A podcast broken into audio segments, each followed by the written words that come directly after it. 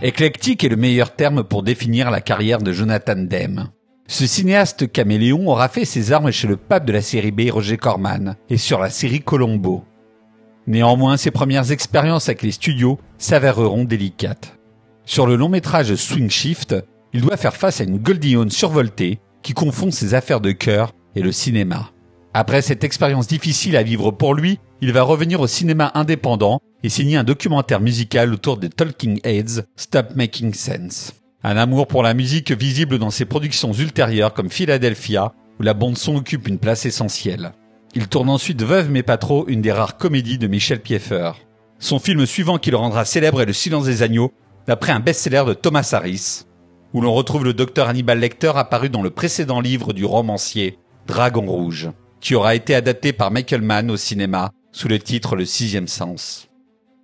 Le silence des agneaux est son troisième film avec le studio Orion, qui disparaîtra au cours des années 90. Fondé par des anciennes unités d'artistes, Orion était une major indépendante qui était plutôt bienveillante avec les réalisateurs qu'elle engageait.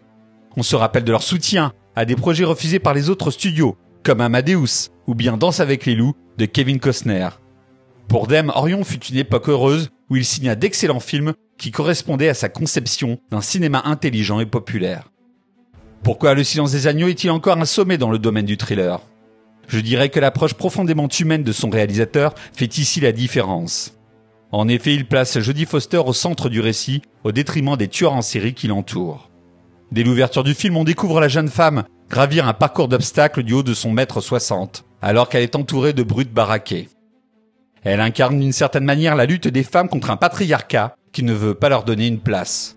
En effet, pour l'empêcher d'agir, les hommes dans le film essayeront de l'intimider comme le docteur Shilton, ou bien tenteront de la manipuler comme Crawford son supérieur, qui joue au gentil papa. Surtout, elle retrouvera sur sa route Hannibal Lecter, qui est à la fois un personnage séducteur, un mentor, mais aussi avant tout un monstre et un être sanguinaire. En le regardant en face, elle triomphera de sa propre souffrance et sera libérée de son enfance. À ce titre, Dame et son scénariste avaient bien compris que c'est bel et bien la résolution du conflit intérieur de Clarisse qui est la pièce maîtresse du livre. Libérée de ses propres faiblesses après avoir fait face à Lecter, elle trouvera la trace du tueur nommé Buffalo Bill et l'anéantira facilement. On peut se demander pourquoi Lecter aide Clarisse, alors qu'il avait piégé Graham dans le roman Dragon Rouge qui le mettait déjà en scène. La réponse est simple. Il se retrouve dans la jeune femme. En tant que femme dans un milieu masculin, elle lui semble aussi ostracisée que lui. Si le film a si peu vieilli, c'est grâce à la sobriété de son réalisateur, Jonathan Demme. Son style visuel âpre et efficace, hérité de ses années passées chez Roger Corman, sert à merveille l'intrigue imaginée par l'écrivain Thomas Harris. Le réalisateur ne filme pas le livre Le silence des agneaux comme un grand spectacle, car il l'envisage comme une œuvre intimiste qui nous permet de pénétrer dans l'âme de Clarisse par le biais d'une caméra qui filme au plus près Jodie Foster dans des plans de plus en plus serrés. Enfin, Dem a parfaitement compris que l'on pouvait montrer des scènes gore si on traite toujours le sort des différentes victimes avec dignité. Depuis 30 ans, nombre de réalisateurs ont essayé maladroitement de copier le long métrage de Dem. Mais aucun ne lui arrive à la cheville.